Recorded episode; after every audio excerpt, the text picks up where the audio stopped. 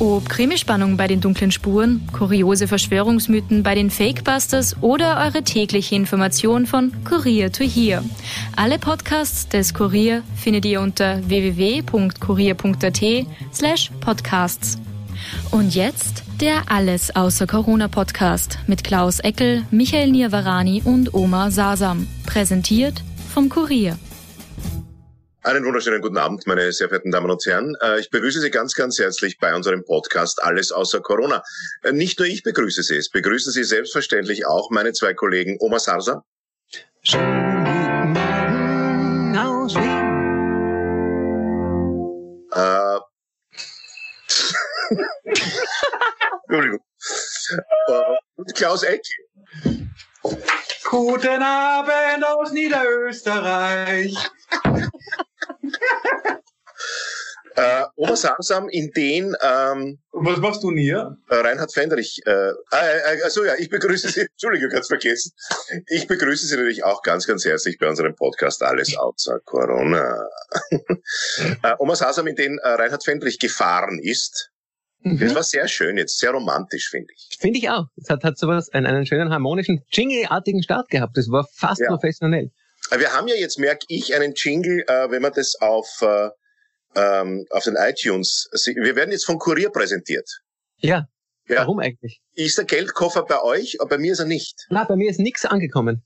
Ja, mir, bei mir sind ähm, ein, paar böse Mails gekommen, dass wir jetzt Teil des äh, Kurz PR, Sebastian Kurz PR-Kahns sind, weil wir jetzt äh, für den Kurier tätig sind und der ja. Kurier sowieso ähm, äh, verlängerter Arm der, der Türkisen. Wir sitzen jetzt auch, wir erweitern den verlängerten Arm um zwei, um drei Gliedmaßen angeblich. Ja. Also, ich habe schon ein, äh, ich habe schon ein äh, Gliedmaßen-Pick bekommen.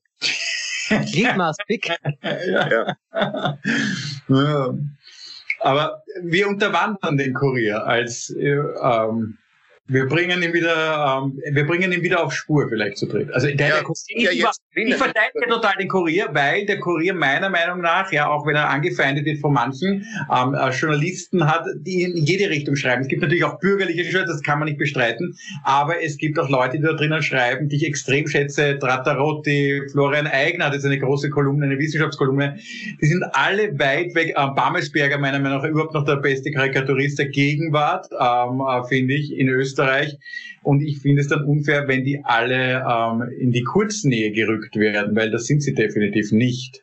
Ja, das so ist nur, weil die Chefin, hm? äh, nur weil die Chefin äh, vielleicht äh, eine Affinität hat, vielleicht, man weiß es natürlich nicht, ja, äh, vielleicht eine Affinität hat zur Regierung, äh, zu Sebastian Kurz persönlich und zu Wolfgang Schüssel, äh, heißt es ja, ich habe zum Beispiel eine wahnsinnige Affinität zu England und es muss niemand Englisch sprechen. Ja, sonst würde der Podcast doch alleine stattfinden. Nur mit. ich finde gut, dass wir äh, den Kurier infiltrieren. Äh, wir arbeiten zack, zack, zack von innen äh, und werden jetzt demnächst schon Redakteurinnen und Redakteure austauschen. Das ist ja der Auftrag, was weniger Leute wissen, dass wir persönlich ja vom Sebastian Kurz den Auftrag haben, ähm, äh, die Frau Salomon zu ersetzen. Ja. Drei alte weiße Männer. Ja. Es geht nämlich wieder zurück äh, in den Werten der Gesellschaft. Drei alte weiße Männer ja. statt einer türkisen Frau. Ähm, Klaus. Ich, äh, genau, ich möchte mich Klaus. entschuldigen. Ich, ich, ja, ich möchte mich entschuldigen. Ich, ich habe, weiß, Klaus, ich übergebe an den Klaus. Wir, hier, meine Damen und Herren, ein offizielles äh, Statement meines Kollegen Klaus Eckel, der äh, sich nicht getraut hat, selbst zu kommen und sich zu entschuldigen und seinen Pressesprecher schickt. Genau, den äh, Pressesprecher von Klaus Eckel, der dem Klaus Eckel verdammt ähnlich sieht. Und auch äh, Klaus Eckel heißt lustigerweise. Witzigerweise, also der Pressesprecher von Klaus Eckel ist ein echter Fan von Klaus Eckel und er hat, ähm, der Pressesprecher möchte hiermit ausrichten, dass sich Klaus Eckel nach 75 gefüllten Podcast-Folgen einmal wirklich so stark geirrt hat, dass er einen, einen kleinen Shitstorm von drei E-Mails bekommen hat. Ich habe letztes Mal gesagt, dass wir in Österreich eine andere Organspenderregelung haben als die Spanier. Und witzigerweise äh, drei Frauen haben mich sofort angeschrieben, drei sehr gut informierte Frauen. Eine ist auch da äh, beruflich verankert in diesem ganzen äh, in diesem Verein, der mit den Organspenden sich beschäftigt, gesagt, das stimmt nicht. Auch wir in Österreich, hier gilt die Widerspruchslösung genauso wie in Spanien. Und ähm, ähm, sie schätzen den Podcast, aber sie schätzen auch sehr daran, dass wir drei immer ganz haarscharf an der Arbeit an der Wahrheit, an der Wahrheit uns abarbeiten und die wir mit der Lüge, ähm, wir unseren Podcast nicht von der Lüge infiltrieren lassen sollen. Deswegen. Äh, meine Lieben, äh, ich, also ich muss mich vielmals entschuldigen. Die letzten drei Minuten äh, seit ihr Kurier gesagt habt, war meine Internetverbindung wie durch magische Hand komplett unterbrochen. Ich schwöre. Und ich habe nur noch gehört, habt ihr eine Frage an mich gerichtet, die ich anders beantwortet habe als sonst? Genau ja. die, auf Arabisch. Wir haben dich auf Arabisch gefragt, ob du nicht äh, der verlängerte Arm des Falter bist. Okay, ich habe nämlich verstanden, du hast meine Mutter beleidigt. Okay, aber sonst ist alles auch. Ich aber verstehe. das. Nein, alles gut. Internetverbindung, wir wollten nur testen, ob du Arabisch kannst.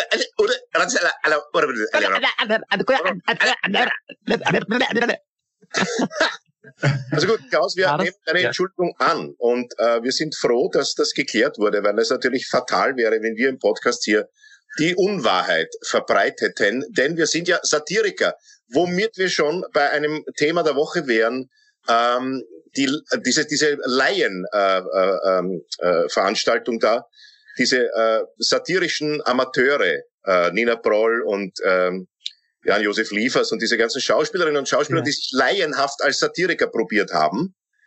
Ähm, mir hat's eigentlich ganz gut gefallen, muss ich sagen. Mhm. Würdest du sie engagieren? Was? Würdest du sie engagieren? Ähm, selbstverständlich. Ja. Weiß nicht als was, aber ich glaube, alle wollten einen Drehtag haben in der Corona-Zeit, was ja nicht so leicht zu bekommen ist, ein Drehtag.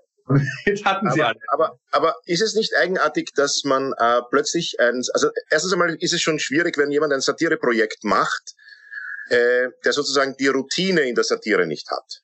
Ja. Ja. Ähm, also da war vieles gut gemeint. Die meinen das ja nicht bös. Es ist ja nicht so, dass die das jetzt wirklich bös meinen oder dass die jetzt irgendwie Menschen verunsichern wollen. Das ist ja eine, da steckt ja ein positiver Gedanke steckt da ja dahinter. Aber ja. warum glaubt ihr, ist das so in den Arsch äh, gegangen? Ja, meine Frage ist, hat Satire den Auftrag, Menschen zu belehren? Ich glaube Nein. nicht. Und das ist, glaube ich, das Problem, das äh, dem Ganzen zugrunde liegt. Du kannst Satire nicht dazu benutzen, äh, zu, zu lehren. Wenn ich, in, wenn ich ein Mediziner bin, der seinen Schülerinnen und Schülern etwas beibringen möchte, kann ich das nicht satirisch und nur satirisch an satirischen Patienten Geschichten erzählen, wo so es lustig ist, weil dann bleibt nicht. Äh, ja, es war ja auch überhaupt nicht lustig. Es war kein einziges Video von dem, was so, dass ich mir gedacht habe, Alter, das kann man eigentlich nicht sagen, aber es ist verdammt lustig. Ähm, äh, es ist ja so, ja. natürlich darf, ich möchte eins sagen, natürlich darf Satire alles. Die große Frage ja. ist, aber dürfen alle Satire? Ja, aber das ist ja das Problem ganz einfach.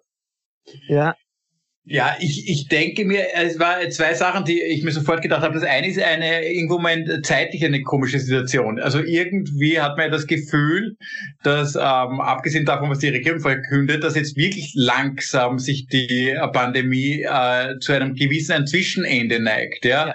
Und gerade zu dem Zeitpunkt, wo wir gerade langsam alles öffnen, reden die davon, dass wir zu Hause bleiben müssen und dass die Kultur zusperrt, wo jetzt gerade es zaghafte Versuche gibt, die Kultur zu öffnen. Also das Timing habe ich äh, völlig, also wenn sie es im Dezember gemacht hätten, okay, aber jetzt ja. äh, habe ich es nicht ganz eingesehen. Und das Zweite, was mir immer bei Kritik, was mich bei Kritik ärgert und stört, ist, kein einziger hat gesagt, na was können wir denn machen? Also kein einziger Vorschlag war, ähm, ähm, besorgt mehr Betten, bildet äh, Pflegekräfte aus, bezahlt die Pflegekräfte besser, ähm, schützt die Alten. Wie würden wir es machen? Weil nur sich hinstellen und über die Ironie äh, zu erzählen, was alles schief läuft, das können wir alle.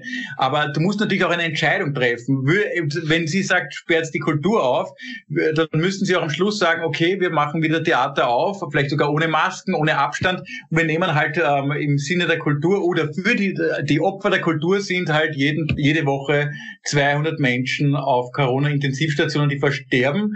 Aber dafür dürfen wir wieder Hamlet spielen. Und wenn sie diesen Schluss sagen, dann ist es zumindest ein Vorschlag, über den man, äh, über, über den haben sie sich aber nicht getraut. Ja, ich, ich bin ich, aber ich bin mir nicht ganz Frage, sterben im Theater auf der Bühne mehr Leute oder auf den Intensivstationen? Ja, die Frage ist, sterben nicht im Theater vor Langeweile im Zuschauerraum mehr Leute mhm. als insgesamt an Corona? Ich frage mich, ob es überhaupt Satire war. Ich glaube ja nicht. Es, äh, überlegt einmal, oder ob es überhaupt satirisch gemeint war. Als diese Nachricht kam, wir können die Theater äh, wieder aufsperren, eventuelles Datum 19. Mai. Ich meine, ich habe mich jetzt sehr daran gewöhnt, an dieses äh, ganz viel zu Hause sein, ganz viel Zeit mit der Familie und so ein kleines, äh, ein kleiner Teil, ein kleiner Anteil äh, in meiner Psyche hat auch gesagt, na geh. Ja. Ja, vielleicht war's das und vielleicht war's total ernst gemeint, dass sie gemeint haben, hey, alles dicht machen, es ist so leibend zu Hause. Nein, ganz im Ernst, was ich wirklich ekelhaft finde daran, und das finde ich, muss gesagt werden, dass erstens sich Leute so abfällig über, ähm, über Menschen äußern, die Leben retten wollen. Äh, und zweitens, dass völlig ignoriert wird, dass Leute abkratzen. Ähm, und dass das äh, völlig ignoriert wird, dass äh, immer noch Leute im Spital hackeln dafür, Menschen gesund zu machen in der Pandemie. Und da kann man nicht einfach so von zu Hause sitzend sagen, machen wir alles dicht. Und es gab einen schönen Gegenvorschlag, der hat mir sehr gut gefallen. Ähm, alle eine Schicht machen. Der Vorschlag, ich glaube, einer Intensivschwester, die gesagt hat, wisst was, ihr, die euch aufregt, macht mal eine Schicht äh, auf der Intensiv und dann reden wir weiter. Und das finde ich einen der besten Vorschläge, einen der konstruktivsten Vorschläge. Stimmt auch, aber was ich auch sagen will, zur Verteidigung dieser Kollegen oder teilweise irgendwie Kollegen, diese äh, viele, ähm, manche kennt man ja auch gar nicht, aber ähm, ich finde trotzdem, erstens fand ich diesen Shitstorm wieder, oder dass heutzutage so ein Shitstorm wegen sowas ist, ist halt ihre Meinung, es ist nichts Besonderes. Irgendwelche äh, Kreative, die dann ein Jahr Fahrt ist, äh, versuchen sich vor der Kamera. Ich finde es jetzt nicht so dramatisch, vielleicht etwas missglückt, aber diese große Aufregung hat es definitiv nicht verdient. Wir haben so viele andere Probleme, ja. Ich finde, das ist ein klassischer Nebenschauplatz unserer Gesellschaft. Wir haben wirklich, wir haben Klimakrisen zu lösen, wir haben ein Armutsproblem zu lösen, ja. wir haben alleinerziehende Mütter ohne Ende in Österreich, die äh, auch äh, genug Probleme haben. Äh, da war wieder viele Artikel über sowas. Gibt es überhaupt keinen medialen Diskurs in der Größe wie von 20 Schauspielern, denen an einem Nachmittag die Web Webcam voll plappern mit etwas, wo man sagen kann, ja, war sicherlich die Speerspitze der, äh, der Intelligenz, aber es ist jetzt auch kein großes Drama. Es ist nichts Großes passiert. Es ist ihre Meinung und sie sollen es einfach sagen können. Ich kann es ablehnen, aber daraus immer einen Shitstorm äh, zu erzeugen, das verstehe ich halt auch nicht ganz, diese Reaktion. Es unterwirft sich dem gleichen ähm, Vergrößerungsfaktor, dem gleichen Aufregungsvergrößerungsfaktor ja. wie die Turnschuhe. Es ist halt alles gerade Faktor 4.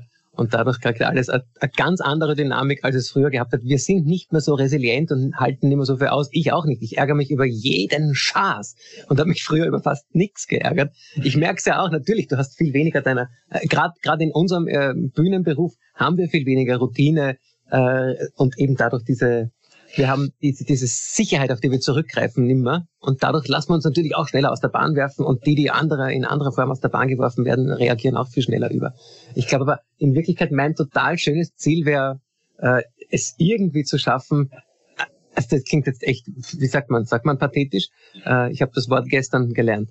Ähm, alle lieb haben. Wäre echt wieder nett, wenn wir es schaffen, alle wieder irgendwie lieb zu haben. Genauso wie früher. Ja, voll Teufel. Ich habe hab doch früher nicht alle lieb gehabt. Nein, ich finde auch, das will ich schon. Ich möchte, dass ich es so wird wie früher, dass mich alle wieder am Arsch lecken können. Nein, du willst, dass, es, dass du es wieder sagen kannst auf einer Bühne. Ja, genau, das war's. Genau. Ich verstehe natürlich die Sehnsucht der Künstlerinnen und Künstler. Ich äh, habe sie auch wieder auf die Bühne zu gehen. Aber glaubet mir, ich aber sage euch, es ist nicht momentan nicht das Wichtigste. Ähm, es ist für uns wichtig und es ist für die Gesellschaft nicht unbedeutend, aber ich habe mir das genauso gedacht wie du, Klaus. Da wird, äh, man muss sich, man muss weder so ein Video machen, noch muss man sich so wahnsinnig drüber aufregen. Deshalb kommen wir, wenn es recht ist, hast du, hast du, hast du eine Kellnerin zu Hause oder was? Also nein, nein, Entschuldigung. äh, sitzt du eigentlich im Wirtshaus bereits, das illegal Nein, nein. Und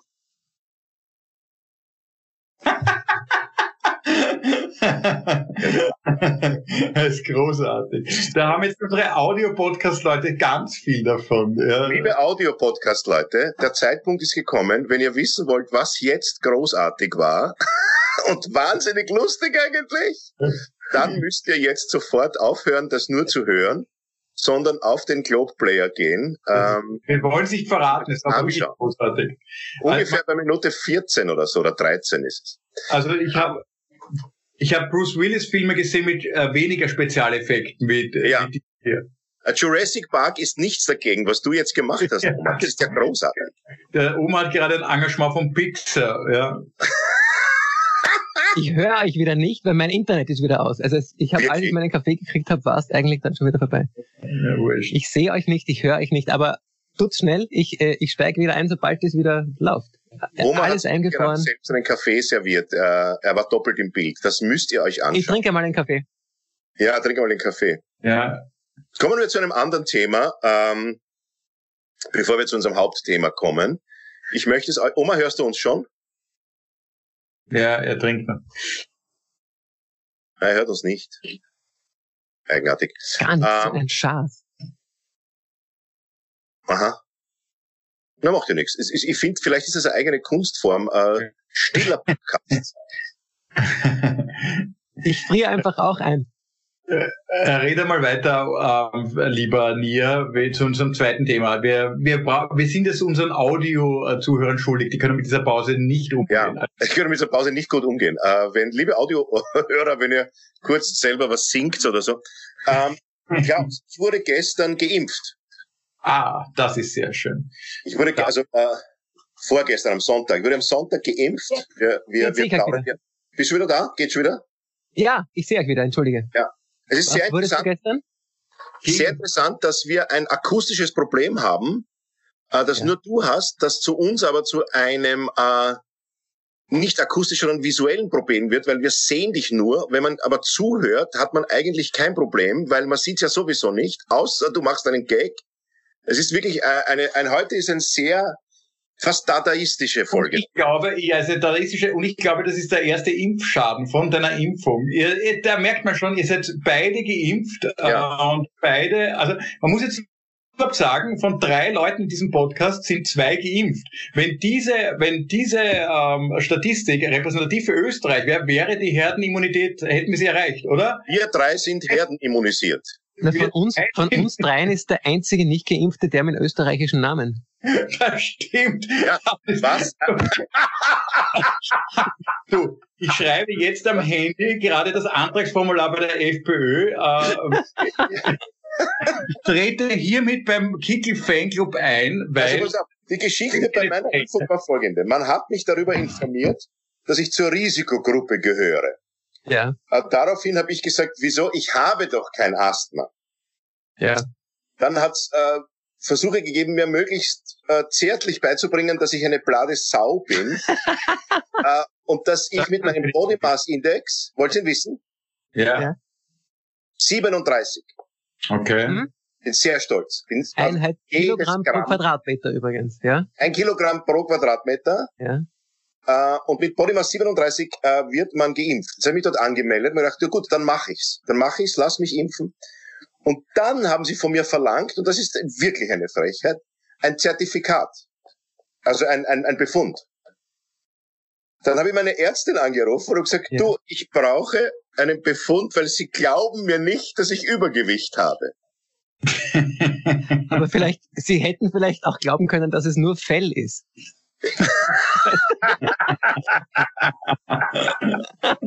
Und ich bin natürlich hingegangen und gesagt, grüß Gott, ich bin wegen des Asthmas hier.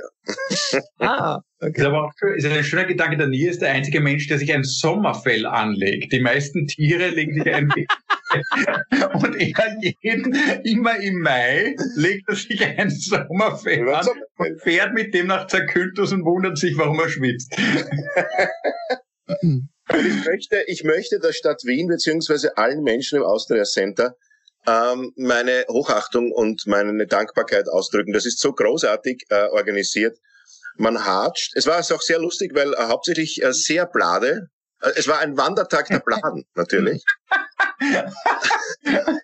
also es war, ja, die haben so Thementage. Es waren, es waren, äh, es, waren, es waren sieben Thementage. Es waren sieben, sieben Gestern war Eukalyptus. Und ich bin da mit die Bladen mitkatscht und wurde dann geimpft und äh, ich kann nur jedem raten, sich dann, wenn es das wirklich gibt, dass alle sich endlich impfen lassen können, die das wollen. Falls es Menschen gibt, die zweifeln, soll ich, soll ich nicht, kann ich nur sagen, ja, ihr, ihr sollt, ihr könnt. Es ist seither so, ich war wirklich gerührt eigentlich, muss ich ganz ich ehrlich auch. sagen. Also ich habe ich hab echt fast geheult. Ja. Ähm, weil ich natürlich gewusst habe, dass sich jetzt äh, Bill Gates alle meine Daten weiß die ganze Zeit. weißt du, was bei mir war? Drei Wochen nach der Impfung? Wer? Das kann kein Zufall sein, ist mein MacBook eingegangen. Ja. Mhm. Äh, ich war gestern geimpft, ich habe heute ein neues bekommen. Ich kann nur jeden raten, sich impfen zu lassen. Man kriegt zwei Tage später ein neues MacBook. Und ein Geschenk der Impfung von AstraZeneca. Es ist Nein, es ist ganz eigenartig. Also man wird ein bisschen übermütig auch, weil ich habe natürlich das Gefühl, es ist vorbei.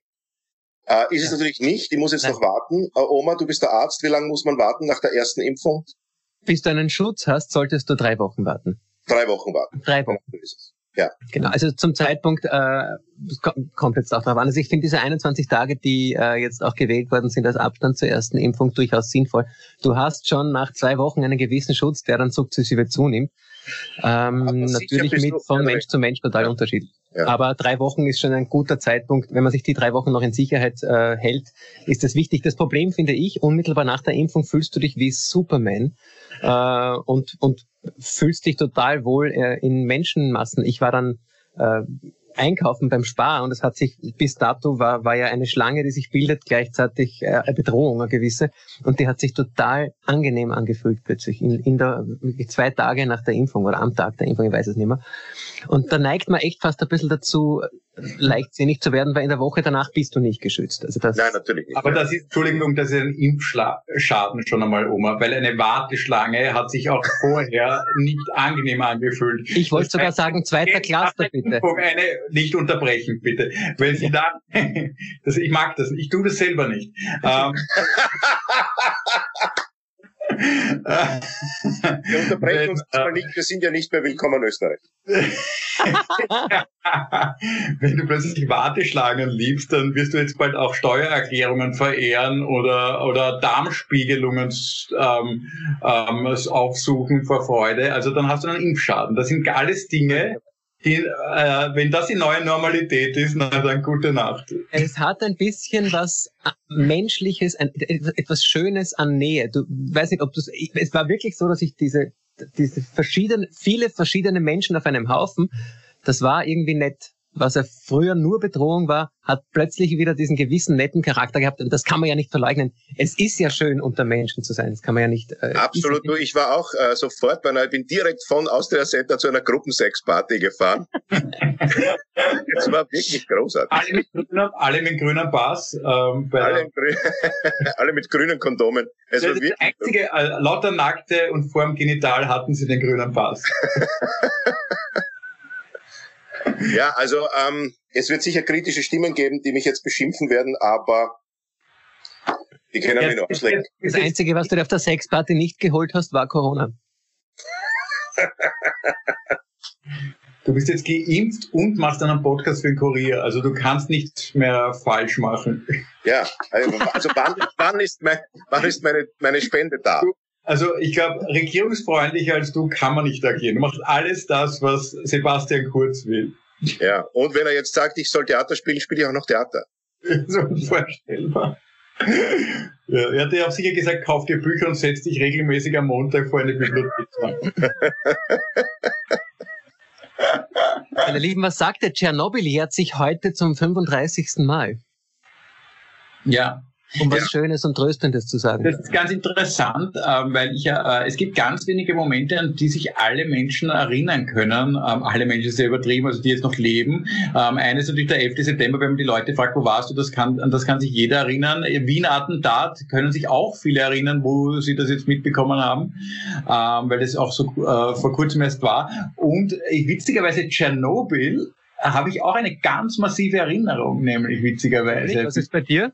Ich war als ich war draußen irgendwo und ich wurde sofort reingeholt, sofort. Und dann wurde und ich habe diese Bedrohung, also mir wurde diese Bedrohung so kommuniziert, als, als wie wenn ein Arzt zu seinem äh, Patienten sagt, äh, sie sollten ihre Sachen erledigen.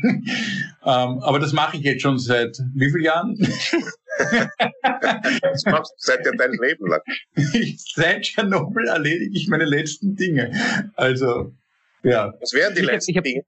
Auf Facebook so ein nettes Posting gelesen, in dem äh, gestanden ist, was, was wäre, wenn Tschernobyl heute wäre, wie würden Menschen reagieren. Und ein Gedanke war, ich lasse mir von der Regierung sicher nicht vorschreiben, wann ich im Regen spazieren gehe. Ja. Ja. Ich, ich glaube, es gibt dann sicher wieder 20 Schauspieler, die in die Kamera sagen, ich äh, natürlich, wenn die Regierung will, dann gehe ich nicht raus. Natürlich mache ich das. Natürlich esse ich keine Schwammerl, obwohl sie so Na, billig wenn die sind. Regierung will, dann nach Tschernobyl. Dann, ich mache das nicht, das ist schon richtig. Das, Die Schauspieler machen dann so Videos wie, mein Gott, ich war schon mein Leben lang im Radio aktiv und nichts war. Ja, schön. Ich war schon bei Willy Kralik im Radio aktiv. naja. Was wären die letzten Dinge, äh, Klaus? Das ist eine interessante Frage. Das wollten wir heute. es kommt schon wieder so ein optischer Gag. Ja. Mein Gott, ist das. Äh, ich finde, ich finde, äh, dass der Oma einen Kurierboykott macht. Ja. Naja, er boykottiert uns vor allem in der Konzentration, weil du hattest gesagt, was sind die letzten Dinge? So eine schöne Frage und dann kommt ein zweiter Oma ins Bild. Sie müssen, meine Damen und Herren, jetzt wirklich auf, äh, das ist ungefähr bei Minute 24, 25 oder so, äh, kurz reinschauen. Ja. Also das Gute ist, somit haben wir quasi Cross-Promotion und holen uns äh, aus dem Audio-Podcast äh, Menschen in den Videopodcast. Dann Da sehen wisst sie, ihr übrigens, wer die beste Cross-Promotion hatte? Nein. Die katholische Kirche, weil es äh, war 2000 Jahre lang erfolgreich. So, Cross. Entschuldige, jetzt schlechter Wort. Schon wieder. Jetzt. Oma, das hör doch auf. Ich kann das leider nicht mehr stoppen. Macht der Band hinter dir, oder was? Wir- Ich glaube, wir beide glauben, dass wir ist. das- Ja? Da steht er, ja. Davon haben unsere Audio-Zuhörer, da kriegen wir wieder, äh, wir kriegen eh immer wieder jetzt, weil wir uns mehr über Audio hören als anschauen, äh, kriegen wir wieder die Klage, das bringt ihnen nichts. Das Ja, aber das ist selber ganz- schuld, man selber schuld. Äh, wenn man sich, äh, ist man selber schuld. Äh, wenn man sich einen Stummfilm, wenn man sich beim Stummfilm nur an, nur, wenn man sich einen Stummfilm nur anhört, weiß man halt nicht, worum es geht. Die wollen dann wieder ihr Geld zurück und ähm, wir haben wir haben nicht mehr so viel. Nein, wir entschuldigen uns wirklich. Also die optischen Gags werden weniger, meine Damen und Herren, glauben Sie uns. Also sie werden zumindest schlechter. Ja. Okay. Was wären die letzten Dinge? Kommen wir zu dem kurz zurück, bevor wir zu unserem Hauptthema kommen, das der Klaus ausgesucht hat. Äh, die letzten Dinge, das ist eine spannende Frage, oder? Die kann man sich immer wieder stellen, wenn ein Arzt zu dir jetzt kommt und sagt, okay, Sie haben noch eine Woche und erledigen Sie Ihre Dinge. Was wären die letzten Dinge? Ähm, ähm, ich ich, ich sage nicht was Pathetisches. Ich glaube, ich würde mich, meine letzten Dinge wären ähm, alle ähm, immateriell, ich würde mich versöhnen. Ich würde mich versöhnen mit äh, Leuten, wo ich äh, glaube, dass ich noch einen Konflikt habe. Es sind gar nicht sehr viele, aber ich glaube, diese zwei Personen, die mir da jetzt einfallen würden, das würde ich jetzt noch, das wären die letzten Dinge. Glaubst du, er meint uns zwei? Ja, genau. Ich, glaub, ich würde mit ein paar hundert Euro Schwarzgeld meine Festplatten zum Reißwolf tragen. Ah, das ist aber eine schöne Idee. Oder? Ja. Oder, oder, aber es kann natürlich sein, ja. Aber ich wüsste gar nicht, was ich mache irgendwie. Aber die, viele Leute sagen ja dann wegfahren schnell noch auf einen Strand, ans Meer und so weiter. Ich glaube, da hätte ich überhaupt kein Bedürfnis. Dann hole ich mir nur einen Sonnenbrand und sterbe vorher an dem. Das Ähm. Blöde ist, es sagt dir ja niemand. Das, das wird dir ja nie wer sagen, du hast noch zwei Wochen. Ja, da gibt's ja, den schönen Film mit der Uhr, wo du eine Uhr hast, ähm, die dir den Countdown gibt, wann dein Leben zu Ende ist. Und das würde ja natürlich in unserem Bewusstsein alles ändern. Es wäre wirklich, es ist immer wieder ein spannender Gedanke. Ich denke auch oft über nach, wie wäre das Leben? Ich glaube, unser Hauptthema lassen wir heute, das finde ich nämlich sehr spannend. Wie wäre unser Leben, wenn wir unser Alter nicht wüssten? Stell dir mal Hm. vor, ich könnte dir, Oma, einreden, du bist 78 und dir, Nia, du bist gerade ähm, volljährig. Du darfst jetzt den Führerschein machen. Weil es gibt kein Dokument, das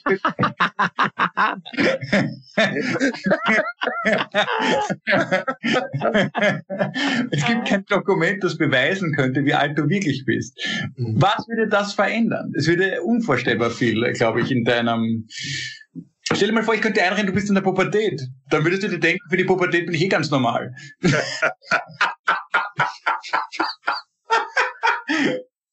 wenn ich mein Alter nicht wüsste, äh, es, ja, es ist ja sowieso so, dass ich jedes Mal, wenn ich mich im Spiegel sehe, zu Tode erschrecke, weil ich ja nach wie vor glaube, dass ich 32 schlank und sehr fest bin. Ja, ich habe doch zu mir selber ein ganz anderes, ganz, ich bin immer bass erstaunt, wie, wie, wie ich ausschaue und denke mir, das gibt es ja nicht, das kann nicht sein. Aber wie glaubst du, geht's denn an Zuschauern? Das gibt es ja nicht. Wie kann ich zahle, ich zahle dafür sogar noch Eintritt, um diesen Verfall zu verfolgen. Und die können sich nicht so gewöhnen an dich, weil die sehen dich nicht jeden Tag, sondern nur alle sechs Monate. Und was glaubst du, ist denn? Ja, eben. Stell dir mal ich glaube, es ist gar nicht so viel anders, äh, Klaus, weil du hast ja keinen Blick in die Zukunft. Somit wissen wir ja unser, unsere Lebenserwartung nicht. Und somit ist, glaube ich, eh jeder Tag ein bisschen, eh ab der, ab der Pubertät weiß man ja, hey, es könnte jederzeit sein, ähm, dass du noch zehn Jahre hast, fünf Jahre oder zwei Tage. Somit also ich habe mal diese Frage in einem Programm gestellt auf der Bühne. Ja. Und die Leute im Publikum auch gefragt und so. Und das ist dadurch entstanden, dass wir uns das wirklich gefragt haben. Äh, nämlich, was würden wir tun, wenn wir noch 24 Stunden hätten? Und die beste Antwort kam von einem lieben Freund von mir, der, der gesagt hat, ich werde mir mal ausschlafen das ist interessant. Ne? Und dann ausgeschlafen, was Gutes essen und dann noch ein, zwei Menschen treffen, die ich mag. Mhm. Und ich glaube, wenn man das so sieht und so sagt und wenn man das so empfindet, dann ist man wahrlich ein Philosoph. Oder zumindest ein Buddhist. Ja.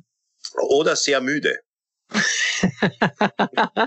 Aber das sind, muss man sagen, die Erfahrung, das ist die Erfahrung der schönsten Tage. Die schönsten Tage sind meistens nicht die, an denen ich tausend Sachen geschafft habe, sondern die, an ja. denen ich äh, ein paar nette Sachen erlebt habe. Ein Freund von uns, drei hat gesagt, ich würde mein Begräbnis organisieren. Ich glaube, mhm. ihr wisst, wer das ist. Nein. Der Georg. Wirklich? Wirklich? Ja. Georg hat gesagt, ich würde mein Begräbnis. Das wäre mir zum Beispiel wäre mir völlig blunzen. Völlig wurscht. Ja. Da gibt's ja, ähm, ähm, da gibt's ja ein wunderbares Buch, das heißt äh, vom Jörg Maute, ähm, ähm, alter Journalist, ÖVP-Journalist, äh, ÖVP-Politiker, glaube ich, jetzt sage ich schon wieder das falsch, aber Journalist war er. Und der hat ein Buch geschrieben, das heißt Demnächst. Ähm, das hat mir mal mein Vater empfohlen, das habe ich wirklich gelesen. Da ging es darum, der ähm, sein Tagebuch, der hat Krebs unheilbar und schreibt einfach bis zum Tod, wie es ihm damit geht. Und das Schluss von dem Buch ist, finde ich, das Beste. Da schreibt er, wer aller nicht zu seinem Begräbnis kommen darf darf. Und er schreibt dann so auch der Helmut Zilk zum Beispiel damals, er schreibt an jeden einen Brief, weil er dann wieder seine selbstgefälligen Reden halten will und das will auf keinen Fall auf seinem Begräbnis hören. Und er schreibt an jedem am Schluss von seinem Buch, wer alle nicht, an jeden, der nicht zu seinem Begräbnis äh, kommen darf, aber äh, sicher kommen würde, weil er nicht ganz unbekannt war, der Jörg Maute, ähm, schreibt er einen Brief, dass er nicht ähm, den Zentralfriedhof großräumig umgehen soll am Tag seines Begräbnisses. Und das finde ich eine sehr schöne Idee, aber versöhnlich ist sie auch nicht. Weißt du, was ich machen würde? Ich würde mich umbringen. Wenn ich wüsste, ich hätte nur mehr 24 Stunden zu leben, dann würde ich mich umbringen, weil dann hätte ich noch einen Hauch Selbstbestimmtheit. Weil ich, ich das sage ich zum Sensmann. Ich weiß, du wirst mir in 24 Stunden holen, aber ich gehe geh früher. Das wäre wär Selbstermächtigung. Das wäre. Oh, du weißt, was da passiert es wird dir nicht wirklich gelingen und du wirst die letzten 24 Stunden deines Lebens auf einer Intensivstation verbringen, wo sie passieren. Und, und, und Ende auch 24 schlechter Kabarettist besetzt auch noch Intensivbett mit Lungenem Selbstmordversuch. Ja, könnte sein. Es Aber hat jetzt jemand, äh, ich weiß nicht, wer das war, es war, glaube ich, in dem Fall ein SPÖ-Politiker, der verstorben ist, äh, ich glaube ein Bürgermeister war das, und der hat äh, seine eigene Grabrede aufgenommen und abspielen lassen auf seinem Begräbnis. Ja, ja. Auch ja, das habe ich irgendwo gelesen. Ich habe das leider nicht gehört. Das wäre mich jetzt total interessiert, was der gesagt hat. Da habe ich mir echt überlegt, also das würde ich, ähm, ich weiß gar nicht, ja. Die Frage ist, wann nimmt man das auf? Das müssen wir eigentlich jetzt sofort aufnehmen, weil ich, ich könnte ja bei der Tier gehen und äh, ausrutschen. Aber wer, wer da muss es ja immer wieder updaten wäre das nicht ein total spannender Gedanke, dass man jeden Morgen beim Frühstück den Tag damit beginnt, seine Begräbnisrede aufzunehmen, seine aktuelle. Ja, ich, ich weiß nicht, ob das meine Stimmung sehr hebt, die in der Früh ohnehin etwas depressiv ist. Doch, nein, nein, nein, nein. Ich glaube sogar, die würde den Tag verdichten. Also ja. Also die, würde, die würde dich effizienter machen, jetzt nicht im kapitalistischen Sinne, sondern im Sinne des, was ist mir wichtig. Ähm, vielleicht ist, Wenn du jetzt ja. so buddhistisch lebst, dass du jeden Tag äh, so lebst, als wäre er dein letzter, dann stirbst du wirklich eine Woche später an der Fettleber. Und, ich lebe äh, und ich weiß nicht. Letzte. Oder? Ja. Aber weißt du, was ich so toll finde an dieser Impfaktion jetzt für mich? Dass ich endlich ein Argument habe, äh, wie sinnvoll es war, mein Leben lang zu fressen. Weil wenn ich nicht BMI 37 hätte, hätte man mich nicht geimpft, ich hätte mich angesteckt, wäre gestorben. So hat mir mein Fett das Leben gerettet. Und siehst du aber jetzt, ich gratuliere, aber siehst du diese Ungerechtigkeit? Ich achte auf Ernährung, ja. Ich ja. laufe viermal die Woche eine Stunde aus und werde im Juli 2028 geimpft. Und das muss man ganz offen der Regierung vorwerfen, dass mein ganzes Präventivkonzept völlig für den Arsch ist im Rahmen dieser, äh, ähm, das ist schlecht. Ähm, ähm, da hätte sich, ich, was habe ich jetzt davon? Weil ich habe, das, wenn die Leute sagen, was lernst du aus Corona, bis zur nächsten Pandemie fresse ich mal einen Ranzen auf. Das habe ich jetzt ja. Ja. Ich glaube, dass ja auch da wieder Kalkül von der Regierung dahinter steckt. Verstehst du? Ja. Natürlich sagt man einen Monat, bevor man die Lokale eröffnet, die Gasthäuser, äh, den Menschen, die sich denken, ich weiß nicht, soll ich wirklich schon ins Gasthaus gehen, sagt man, äh, wenn du Übergewicht hast, wirst du geimpft. Weil dann denkt sich jeder, wir gehen sicher was essen, weil dann nehmen wir zu, wenn man früher geimpft. Ich glaube, auch hier steckt Kalkül dahinter. Ja, schlechter Wortwitz. Wenn du jetzt einen BMI 37 hast und jetzt mit dem Führerschein beginnst, dann hast du mit 73 BMW.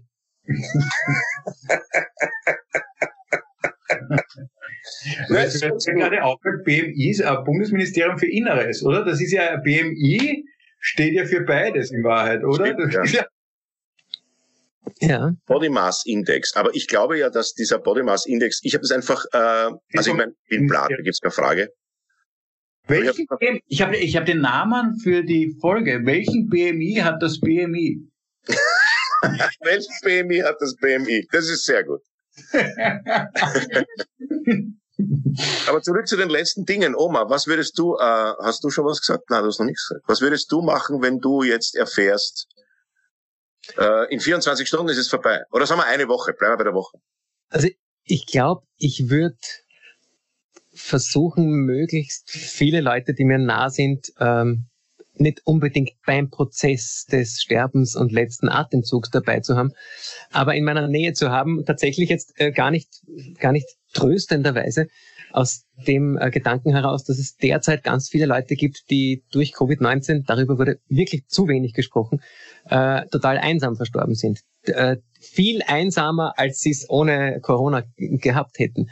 Und das stelle ich mir am schlimmsten vor. Ich habe vom Sterben nicht wirklich Angst, aber vom völlig allein sein beim Sterben schon. Also ich glaube, ich würde mir wirklich wünschen, nicht allein zu sein. Und da würde ich mir schon wünschen, dass wir es aus der Zeit jetzt herausschaffen, dass man nimmer allein sterben muss. Ja. Äh, ich habe vom Sterben keine Angst, aber ich habe Angst, dass ich nachher tot bin. Mhm. Du lachst darüber, aber ich sehe das ganz genauso. Ich habe nie den Satz verstanden, dass die Leute sagen, ich habe keine Angst vom Tod, ich habe Angst vom Sterben. Ich, bei mir ist es immer genau umgekehrt. Ich habe Angst vom ja. Tod, aber ich habe null Angst vom Sterben. Da kriege ich irgendein Medikament, das mich ja. halb schmerzfrei lässt.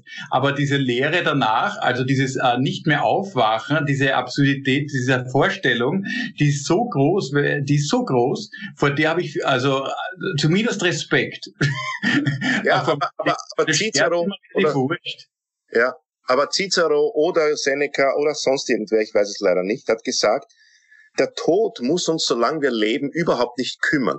Mhm. Weil wenn wir leben, ist der Tod nicht bei uns. Und wenn wir beim Tod sind, leben wir nicht mehr. Also ist es überhaupt komplett sinnlos, überhaupt sich irgendeinen Gedanken darüber zu machen. Ist die eine philosophische. Ja. Die andere philosophische Meinung ist, der Michel de Montaigne hat gesagt, Leben heißt sterben lernen. Also sich mit der Sterb keine Angst mehr vor dem Tod zu haben und keine Angst vor der Sterblichkeit. Wobei vielleicht das andere ja auch meint, dass wir keine Angst haben. Und ich habe was Tröstendes schon parat, sonst vergesse ich's. Georg Friedrich, äh, Georg Friedrich Lichtenberg, Christoph, Georg, Chris, Georg Friedrich ist der Schauspieler, der, der, Uhr zu, der, der berühmte Philosoph aus dem 17. Jahrhundert, Georg Friedrich. Was habe ich gesagt?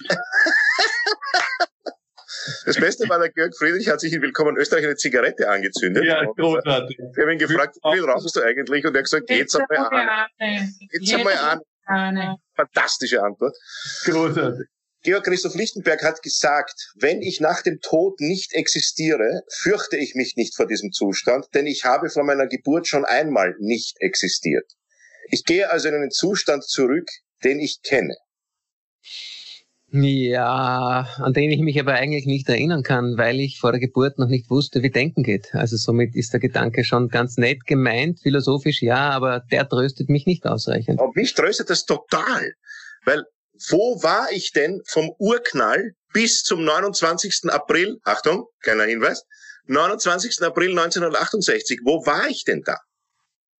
Und dort gehe ich wieder hin. Ja. Oder ja, ja, natürlich, ja. Also du hast ja, du, man, verlässt ja mit dem, verlässt ja mit dem Leben auch, äh, auch Schaden, den Schaden oder das Leiden des Lebens. Also ich könnte, ich habe mir schon oft überlegt, auf die, Rück, auf die Urne schreibe ich mal drauf, endlich keine Rückenschmerzen.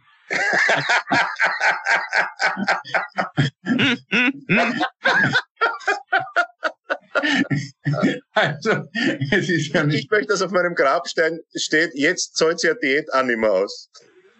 Aber ich finde endlich keine Rückenschmerzen für heute den schöneren Titel. Findet ihr nicht? Ja, das ist aber nur lustig, wenn man weiß, dass man tot ist. Sonst versteht man das nicht. Wenn man um, ähm, weiß, dass man tot ist. Das ist richtig. Ja. Ja. Das ist nur, das ist der gut, das ist der Titel. Es ist nur lustig, nur, wenn man weiß, dass man tot ist. Es ist nur schön, wenn man weiß, dass man tot ist. Ja, sehr langer Titel. Da werden das wieder. Das ist wieder so ein langer Titel. Was war denn der erste? Bitte, uh, welchen BMI hat das BMI? Ja, welchen BMI hat das BMI? Ja. Ja. ja, Freunde, wir sind bei 40 äh, Minuten ungefähr, 39. Ja, gehen wir unser Thema, ich würde wirklich sagen, weil es zu groß ist. Das Thema, ja, wenn wir, wir jetzt anfangen, brauchen wir noch einmal eine halbe Stunde. Ja, wir können nicht spoilern, das Thema ist, und vielleicht können uns ja Leute auch dazu beschreiben, Gedanken, die wir dann einbringen, das äh, Gewissen, das schlechte Gewissen, wo pocht es bei uns Menschen? Ähm, es gibt ja von Sport, Ernährung, Klima ähm, oder dass man äh, gerade den Corona-Abstand nicht einhält, gibt es ja tausend Möglichkeiten, kurz mal ein schlechtes Gewissen zu haben.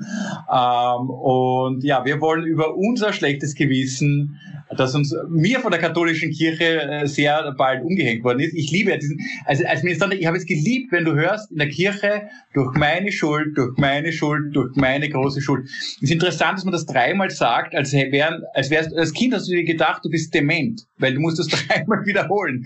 Oder ist die Schuld zu groß? Aber es gibt ja kaum was in der deutschen Sprache. In jedem Deutschaufsatz würde man es streichen. Da würde jede Deutschlerin ja. schreiben, Wortwiederholung. Du hast Aber du kennst meine Theorie zur dreifachen Wiederholung, die habe ich im Podcast schon einmal gesagt.